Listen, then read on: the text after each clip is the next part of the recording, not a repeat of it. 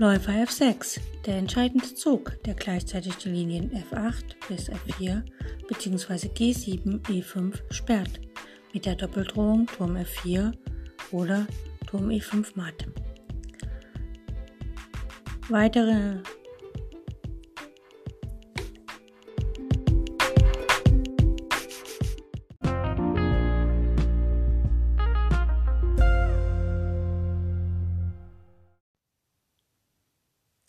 Heute schauen wir uns das indische Schachproblem an, beziehungsweise den Urinder. Äh, ein bisschen was über das Schachliche hinausgeht, ein bisschen Grundwissen, ein bisschen, ähm, naja, was so über den Tellerrand geschaut. Das indische Problem ist eine Schachkomposition, also wieder eine erfundene Stellung, veröffentlicht 1845 von Howard Stoughton. Stoughton kennt man vielleicht von diesen äh, Stoughton äh, Schachfiguren. Das ist so eine Standardform der Schachfiguren. Also veröffentlicht 1845 von ihm in einer Schachzeit, in seiner eigenen Schachzeitschrift der Chess Players Chronicle, also im Februar hin, Heft unter dem Titel Das indische Problem. Und aus der grundlegenden Idee dieser Komposition entstand eine ganze Gattung von Schachkompositionen, die sogenannten Inder. Äh, zur Popularisierung der indischen Idee trug besonders eine 1903 von Johannes Kotz und Karl Kockelkorn veröffentlichte Analyse der Komposition bei, die ebenfalls den Titel Das indische Problem trug. Dieses Buch war zugleich das Gründungsdokument einer bis heute im deutschen Sprachraum dominierenden Schule der Schachkomposition der Neudeutschen Otologischen Schule.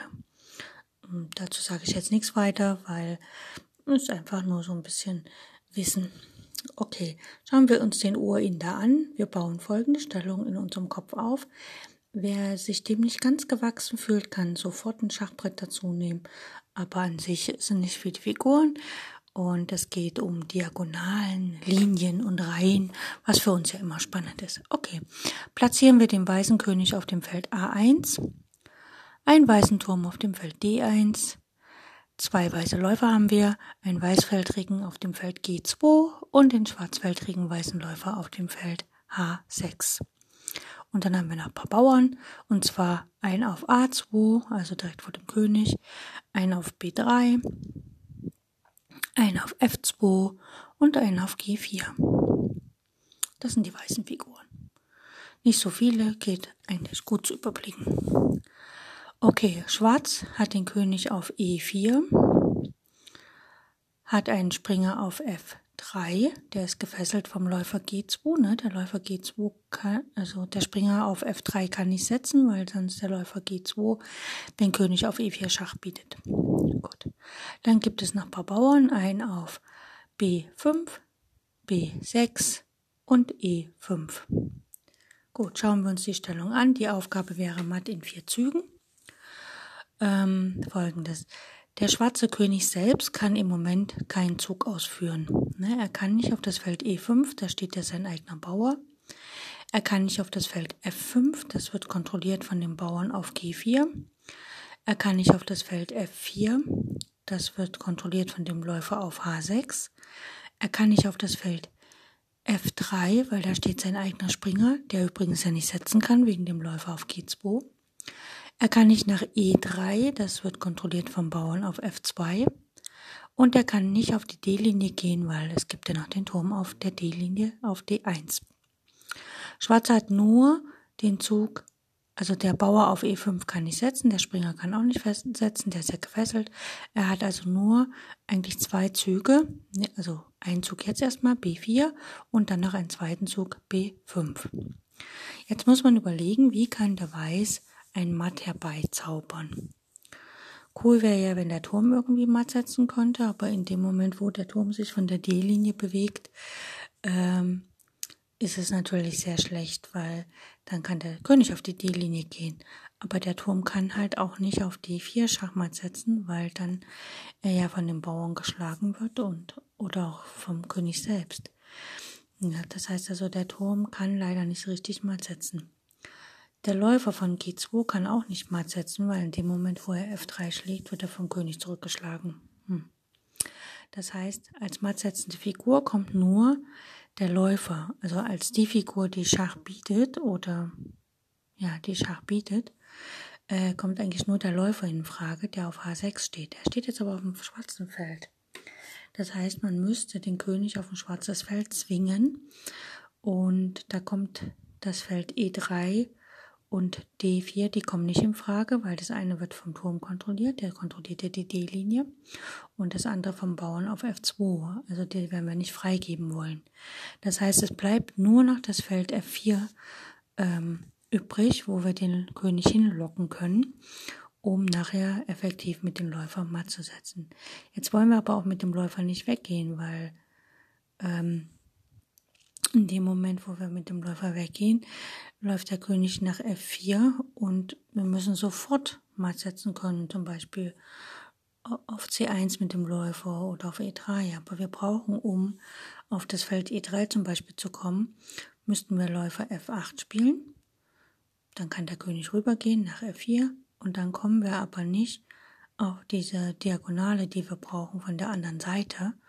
Also wir kommen nicht nach E3 oder B, D2 oder so im nächsten Zug. Das heißt also, der König kann uns über das Feld ähm, G5 entwischen. Das heißt, wir müssen also von der anderen Seite kommen. Und jetzt ist es natürlich, wenn wir Läufer E3 spielen, dann kontrollieren wir immer noch das Feld E4, äh, F4. Das heißt, der König ist nicht gezwungen, dahin zu gehen. Und ähm, er kann ja dann B4 spielen, da können wir mit dem Läufer auch nicht zum Beispiel nach B, C5 gehen, weil da werden wir geschlagen oder so. Ne? Also der Schwarze muss uns ja keine Felder freigeben. Okay, gucken wir mal, wenn wir Läufer D2 spielen, dann kann der König gleich über die D-Linie abhauen. Das wollen wir nicht. Also bleibt als erster Zug nur Läufer C1 in unserer Überlegung. Gut, jetzt haben wir Läufer C1 gespielt. Jetzt kann der König natürlich nicht nach F4 gehen, wo wir ihn gerne hätten. Aber er kann ja seinen König sowieso nicht setzen. Also er muss erstmal B4 spielen. Andere, andere Chance hat er nicht. Und jetzt wollen wir ja den König gerne nach F4 locken. Das heißt, wir können selber den Weg von dem Läufer nach H6 abschneiden, indem wir einfach Turm D2 spielen.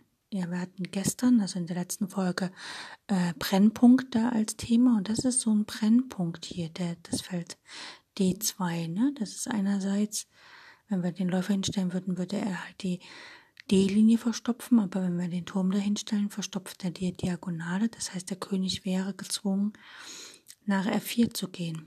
Das macht er jetzt natürlich nicht, da er will ja nicht matt gesetzt werden, sondern er geht einfach mit dem Bauern nach B5.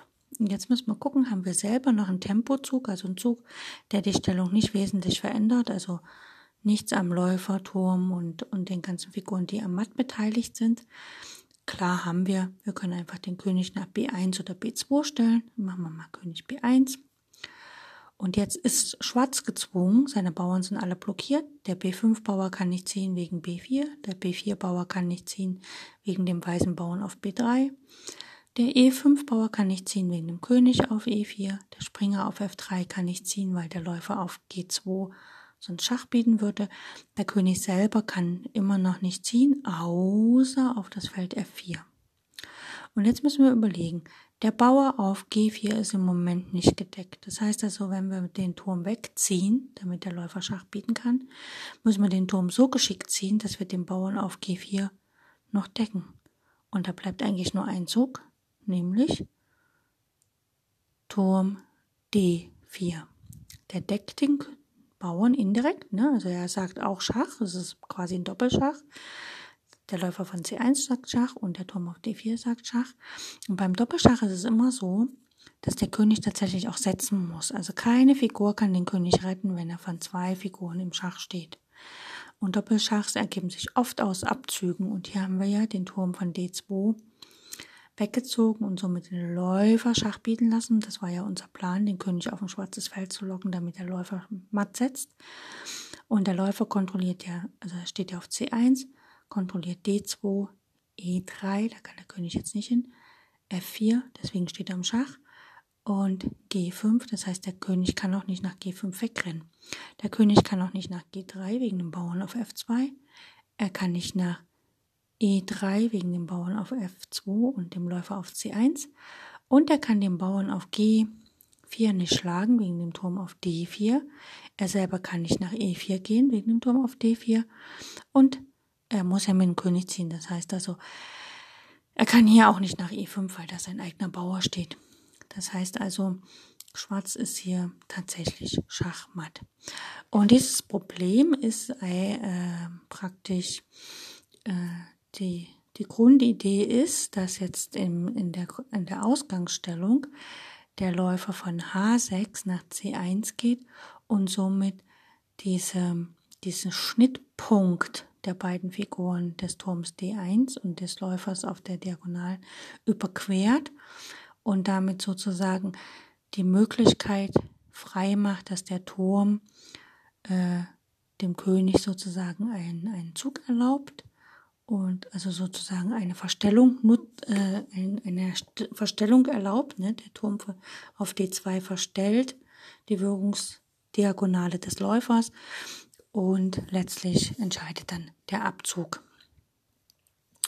Damals, als dieses Problem das erste Mal äh, praktisch publiziert wurde, ähm, oder nach heutigen Gesichtspunkten, ist man mit diesem Problem gar nicht mehr so, also es ist kein, kein schönes Schachproblem, weil ähm, nach B5 kann ja der König auf B1 oder B2 gehen. Das heißt also, es gibt Nebenlösungen und König B1 ist ja sozusagen äh, ein Tempozug. Ja? Und äh, es bei Schachproblemen ist es so, dass man halt Nebenlösungen vermeidet oder Duale vermeidet, also ähnliche Lösungen. Und dass man eigentlich auch solche Tempozüge tatsächlich so gestaltet, dass die, dass es davon nur einen gibt. Und deswegen hat man dann später halt eine abgespeckte oder korrekte ökonomische Fassung erfunden, die ein bisschen einfacher ist. Und ich glaube, das hebe ich mir für einen späteren äh, Podcast für euch auf und mal gucken, ob ihr euch dann schon an den Ohrinder erinnern könnt und sozusagen ähm, genau das leichter nachvollziehen könnt. Hier ist auf jeden Fall Läufer C1 der kritische Zug und dann muss man natürlich noch sehen, dass Turm D2 die, Diagonale verstellt und damit auch das Matt durch Turmabzug ermöglicht. Okay, ich wünsche euch noch viel Spaß und ganz viel Erfolg bei euren nächsten Schachpartien. Wir hören uns bald wieder. Tschüss.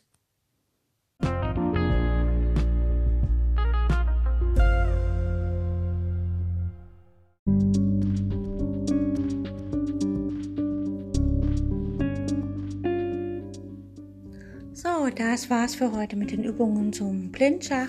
Ich hoffe, es hat euch Spaß gemacht und ich wünsche euch eine fantastische Zeit bis zu unserer nächsten Übungsperiode. Mm, wenn ihr Freunde, Bekannte, Verwandte habt, die auch Schach spielen und vielleicht im Schach besser werden wollen, dann empfehle ich euch, dass ihr denen meinen Podcast äh, empfehlt, sodass sie praktisch auf Spotify und sonst wo auch immer oder auf Encore meinen Podcast sich anhören können und die Serie zum Thema Blindschachlernen sich anhören können. Das ist jetzt, jetzt schon die dritte Staffel. Das heißt also, es waren schon zwei vorher, die kann man sich auch anhören, ein bisschen üben. Und wir hören uns dann morgen wieder oder im nächsten Teil.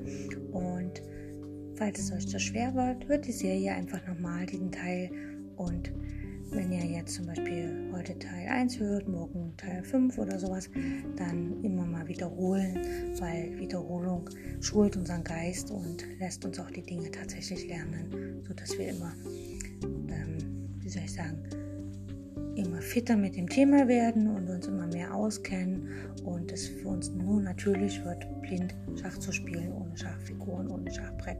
Und letztlich in unseren Zeiten heutzutage, wo wir vielleicht unsere Freunde und so nicht so treffen können, wie wir wollen, dann ist es vielleicht ganz witzig, wenn man mal über Skype oder Telefon oder irgendein Chat ganz normal Schach spielen kann, ohne ein Brett in der Hand zu haben oder ein Brett vor der Nase zu haben. Okay, ich wünsche euch eine gute Zeit und danke fürs Zuhören und bis bald. Tschüss.